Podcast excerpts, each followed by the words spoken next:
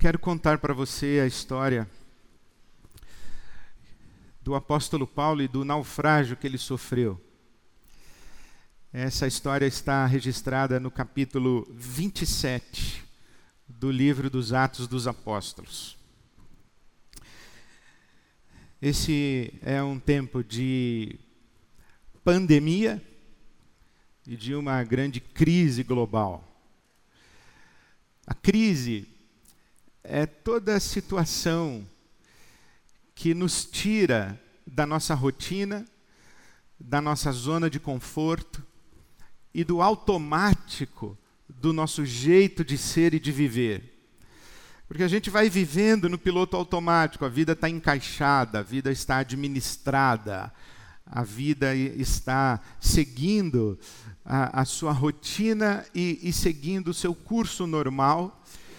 E de repente algo nos visita, algo se instala na nossa vida e nos coloca numa nova situação. Não, não necessariamente, nem sempre nós estávamos ou estamos preparados para a nova situação.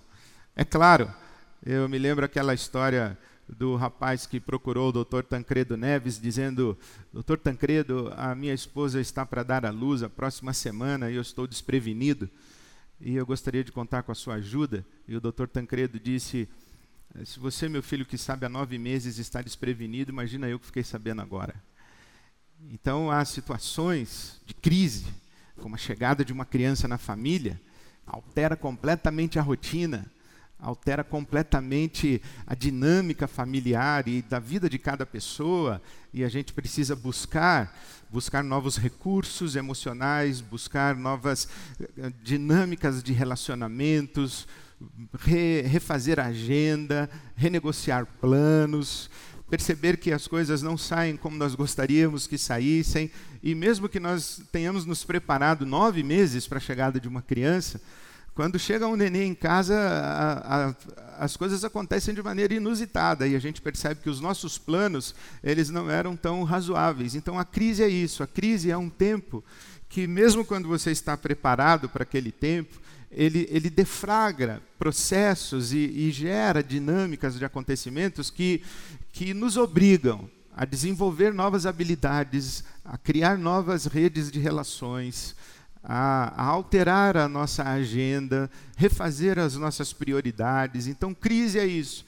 E a crise não é sempre uma coisa negativa quando você é promovido no seu trabalho, quando você ganha uma bolsa de estudos, quando você é, se casa, quando você começa um novo romance, que são coisas boas, isso muda a sua vida. Então, crise é um tempo de mudança e é um tempo de buscar as novidades e buscar coisas novas, e buscar coisas novas em Deus. A gente está vivendo um tempo de crise global.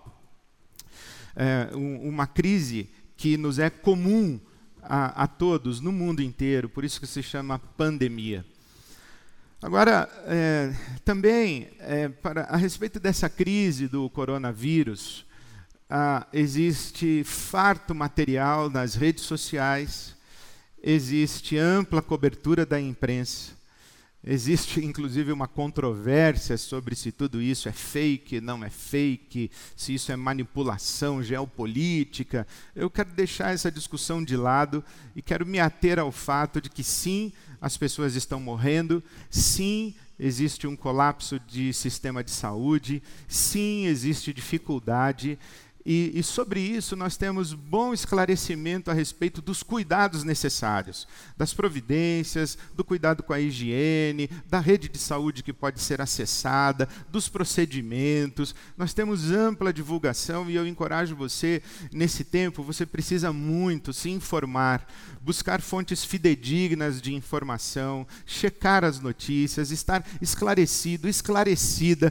a respeito de coronavírus. Disso depende a sua saúde disso depende a saúde da sua família, disso depende inclusive a vida de muitas pessoas e especialmente também das pessoas que nos são próximas e que nós amamos. Então, informação, esclarecimento é vida, saúde é vida. Então, não negligencie isso de forma alguma.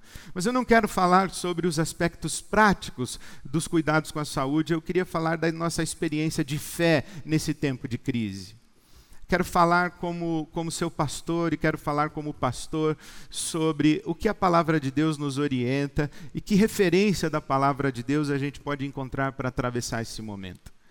Então eu, eu meditei esses dias nesse capítulo 27 do livro dos Atos dos Apóstolos, que conta a história do apóstolo Paulo indo para Roma para ser julgado, comparecer diante do imperador, ele como cidadão romano, ele está sendo acusado de crime, de sedição pelos judeus, os seus compatriotas, mas ele, como cidadão romano, ele apela para ser ouvido pelo imperador e ele tem esse direito.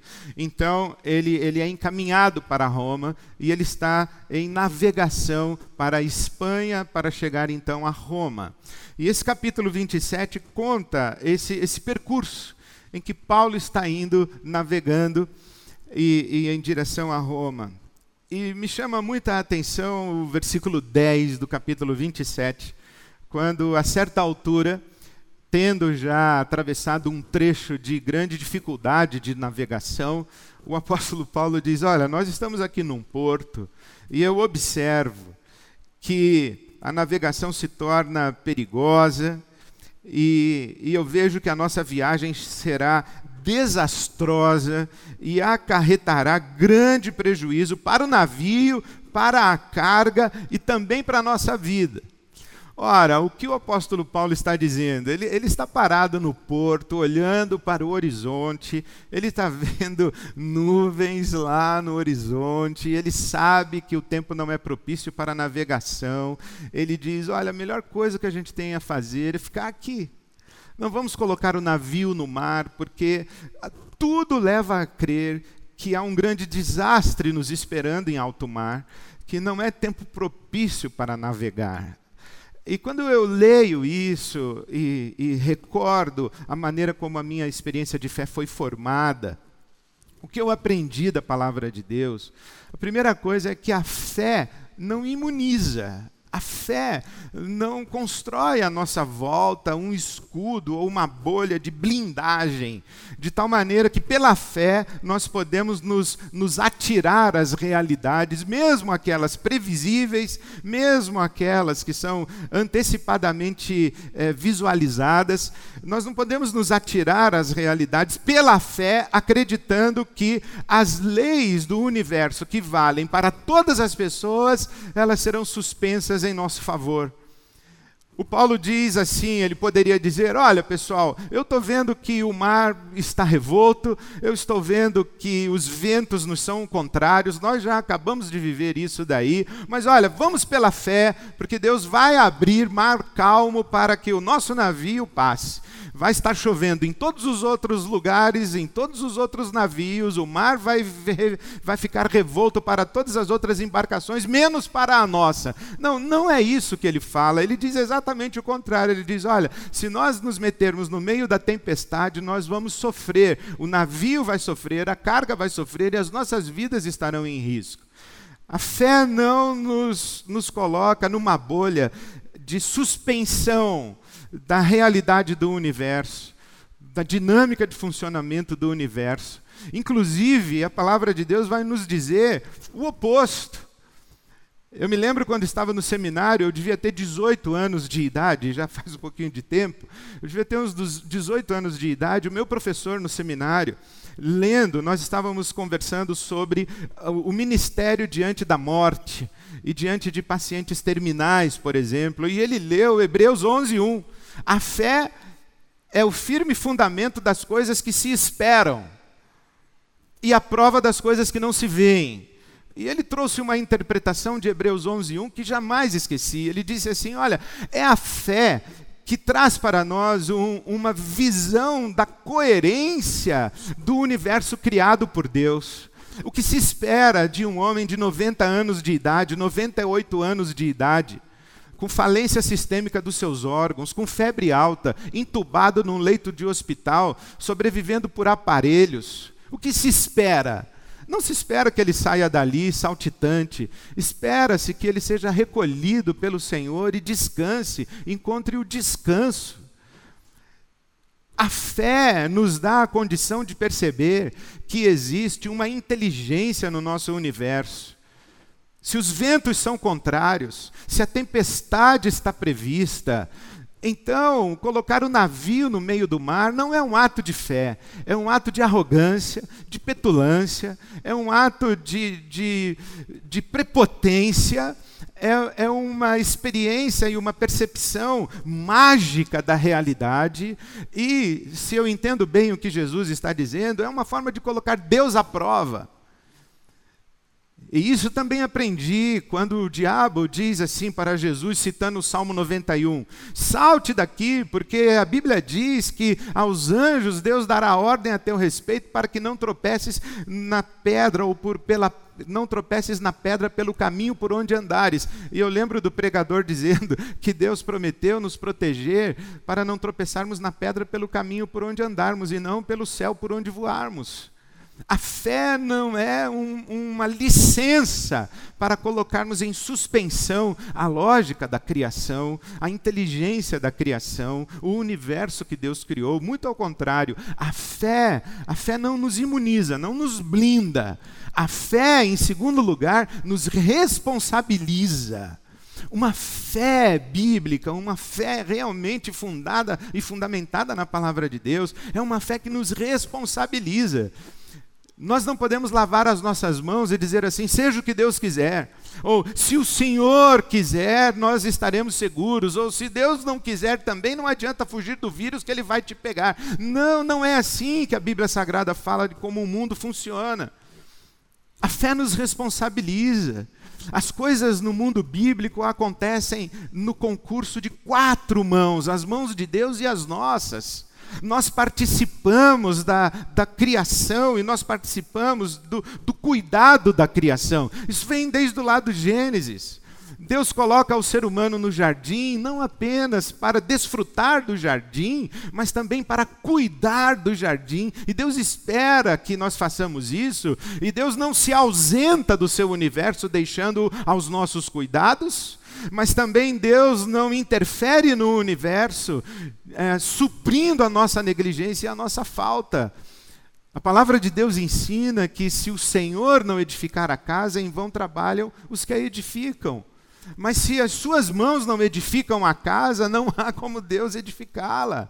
Se o Senhor não guardar a cidade, em vão vigia a sentinela. Mas o fato de que Deus está guardando a cidade não significa que você vai dispensar todas as sentinelas. Você tem que montar guarda, você tem que fazer a sua parte. A obra de Deus na história é uma obra de cooperação. O apóstolo Paulo fala isso, que nós somos cooperadores de Deus. Então a fé nos responsabiliza. A fé exige de nós. Existe algo que as nossas mãos precisam realizar e fazer. Deus abençoa a semente que nós lançamos. Agora, se nós não lançamos semente nenhuma, como é que Deus vai abençoar o que nós não semeamos? Como é que vamos esperar colher aquilo que não plantamos? Entregando tudo aos cuidados de Deus, isso é uma fé mágica. Não, nós vamos fazer a nossa parte, nós vamos, nós vamos fazer aquilo que nos compete. A fé, ela não é esse, esse recurso, ou não é uma licença para agirmos de maneira irresponsável. Não é uma licença para sermos indolentes, preguiçosos, descuidados. Muito ao contrário, a fé nos coloca em movimento, nos coloca em ação. A fé exige a nossa diligência. Então, quando Paulo diz assim: olha, o mar não está satisfatório para nós, ele não está a nosso favor, vamos usar a nossa inteligência. Eu me lembro de ter ouvido o pregador me ensinando que nós devemos andar pela fé. Mas não poucas vezes a fé nos diz que o próximo passo tem que ser um, pra, um passo de bom senso, um passo de sabedoria, um passo de discernimento. A fé é o recurso com o qual nós enfrentamos a fatalidade, a calamidade, a tragédia.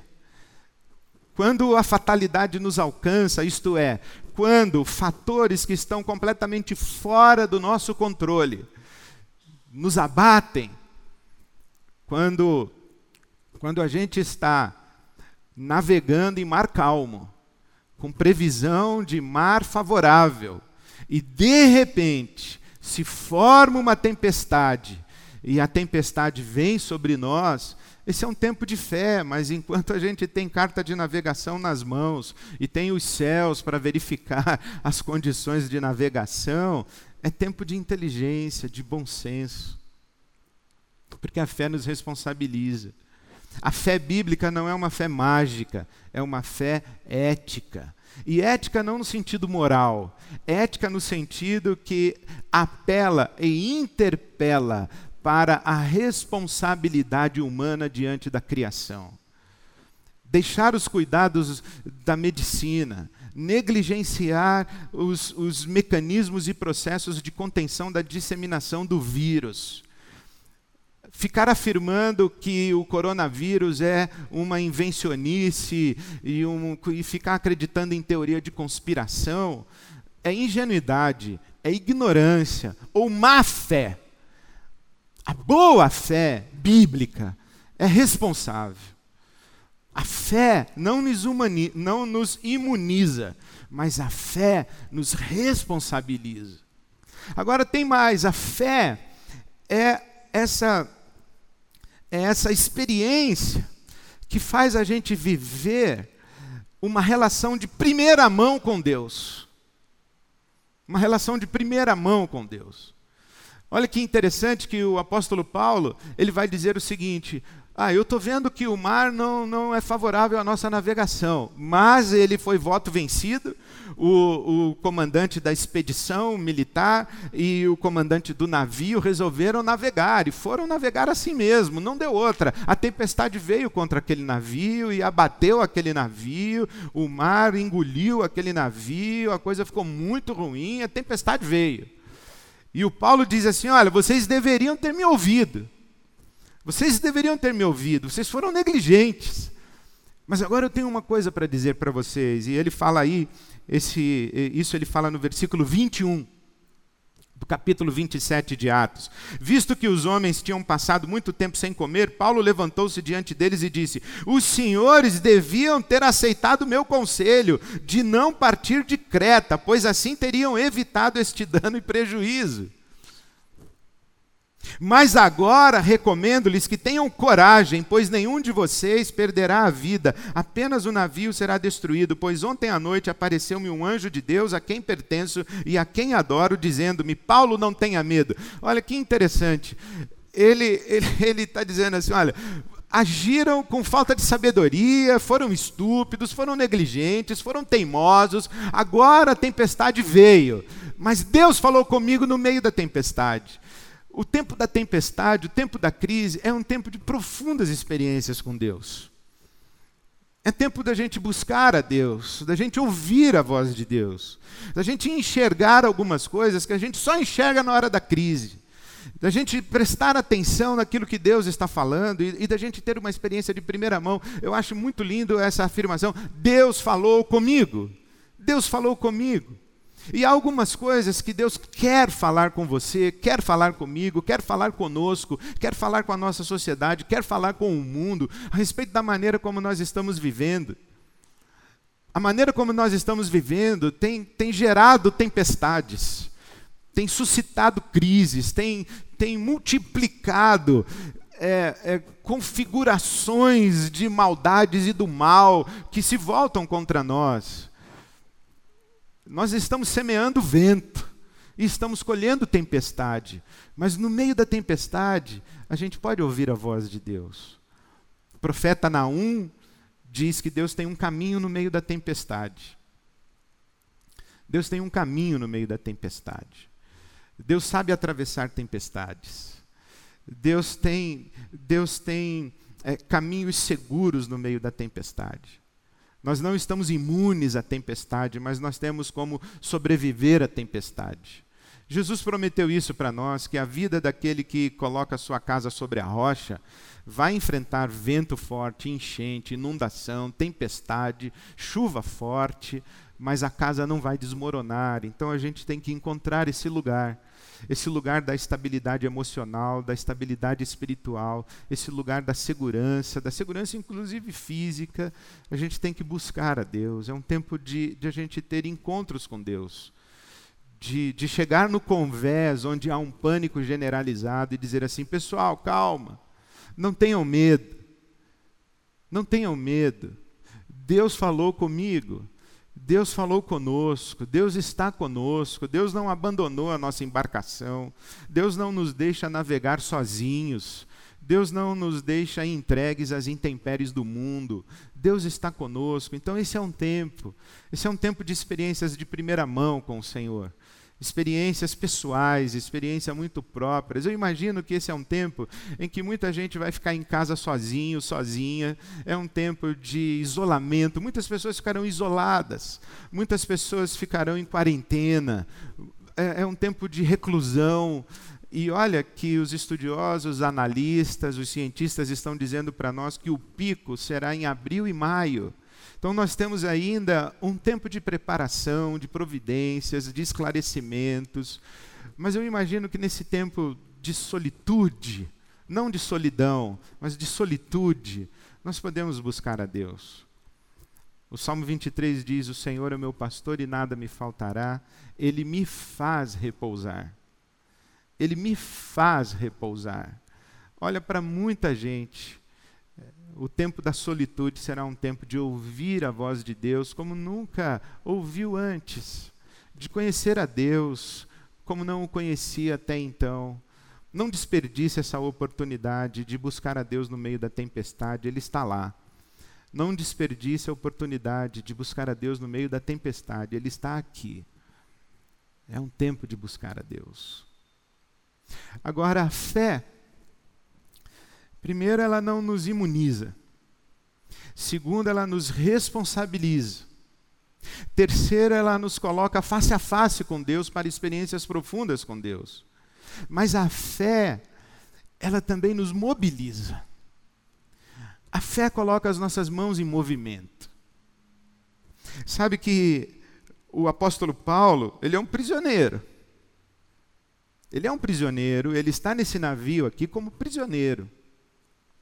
E, inclusive, a certa altura da viagem, existe um rumor entre a tripulação para que todos os prisioneiros sejam lançados ao mar e morram, para que não fujam, para que não escapem, para que, em havendo naufrágio, eles não escapem. Então, eles querem matar todos os prisioneiros. E por causa do apóstolo Paulo, o comandante da expedição diz assim que não, que todas as vidas de todos os prisioneiros serão preservadas. Então, Paulo, apóstolo, ele tem uma, uma influência e ele tem uma postura de proeminência, mesmo sendo prisioneiro.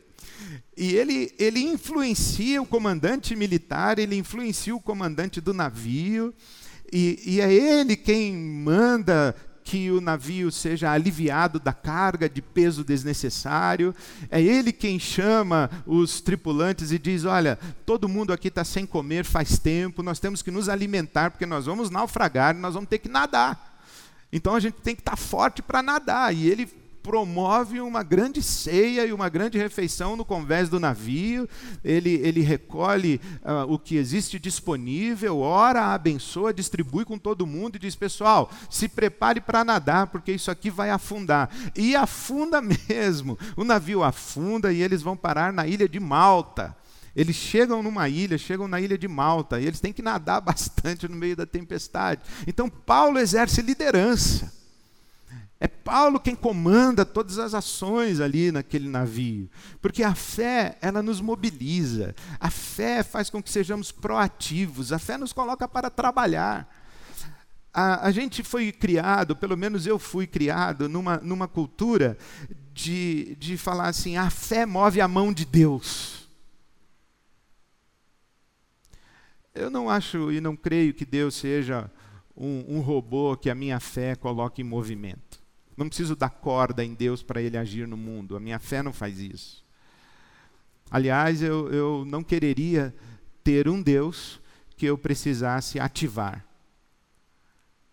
Um Deus que estivesse sujeito ao meu comando e que reagisse ao tanto de energia que eu coloco nele. Eu não quero um Deus desse. Isso para mim é um ídolo.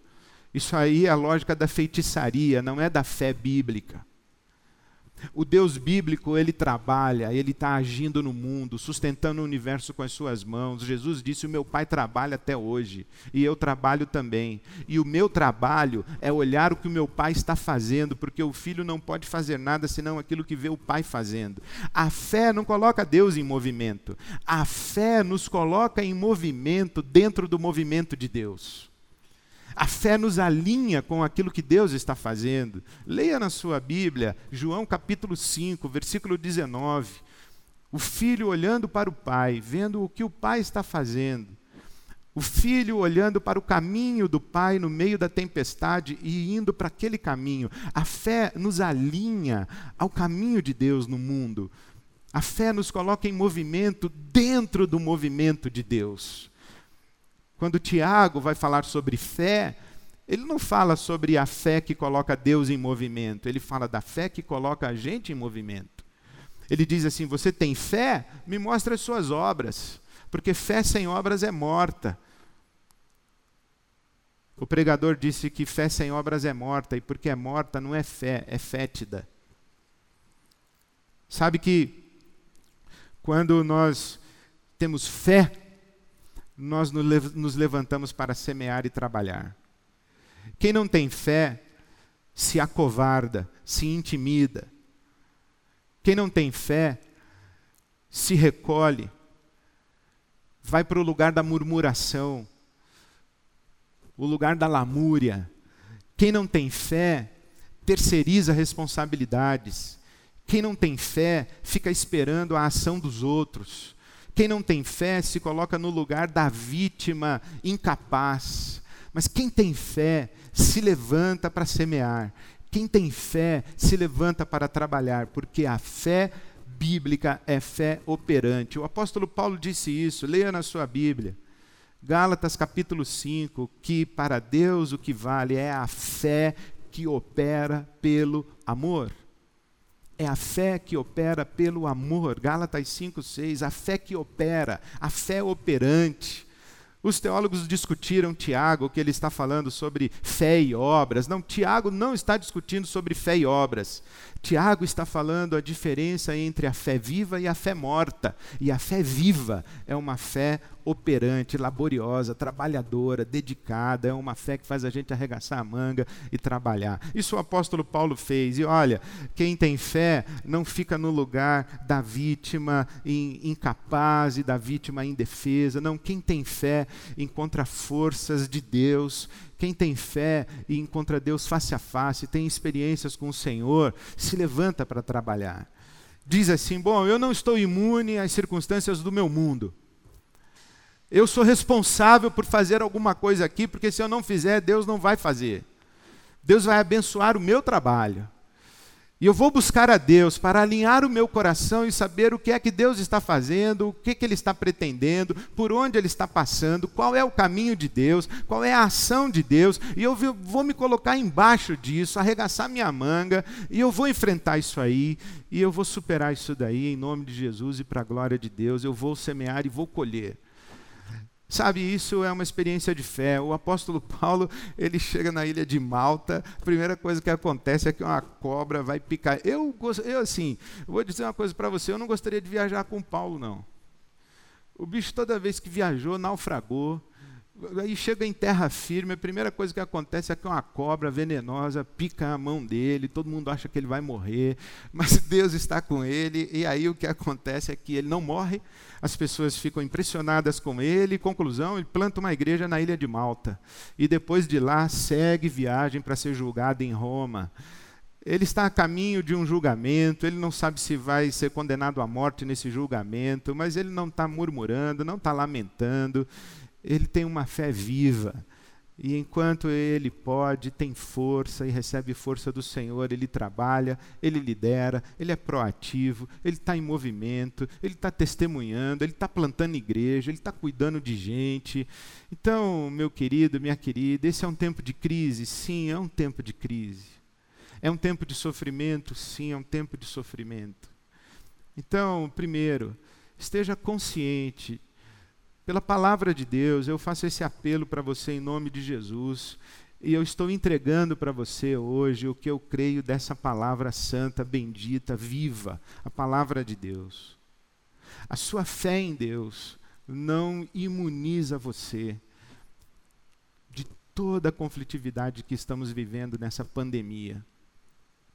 A sua fé em Deus responsabiliza você para que você seja lúcido, lúcida, sensato, sábio, sábia, corajoso, corajosa nesse tempo. É um tempo de responsabilidade. É um tempo de buscar a Deus e ter experiências com Deus, e a partir da nossa experiência com Deus, a gente arregaçar a manga para servir, abençoar pessoas. É um tempo de generosidade, de solidariedade, de doação, de dedicação. Então eu oro a Deus que você viva tudo isso com o Senhor. Que a boa mão de Deus esteja sobre a sua vida. E eu queria que a gente terminasse orando, porque eu quero orar com você, mas também celebrando ao Senhor e lembrando da forte mão de Deus. Tua forte mão guarda os meus dias. A mão do Senhor está conosco. Mas quando eu canto e celebro essa canção tão linda, eu penso assim, não apenas que a mão do Senhor está sobre mim, não apenas que a mão do Senhor está comigo, mas sabe o que eu penso? E que privilégio tão maravilhoso. Eu penso que a mão do Senhor está sobre a minha mão, está dizendo: Vamos lá, Ed, eu quero usar a sua mão para agir no mundo, para abençoar as pessoas que eu amo tanto. Então eu queria convidar você a orar, queria convidar você a dedicar a Deus a sua vida e se disponibilizar a Deus. Obrigado, Senhor. Obrigado pela tua palavra. Obrigado pelo privilégio de crer, de te conhecer. Obrigado pelo dom da fé. Obrigado, Senhor. Obrigado pelo dom da fé. E nós clamamos ao Senhor que aquilo que está ao alcance das nossas mãos, que o Senhor nos dê sabedoria, discernimento, coragem, ousadia,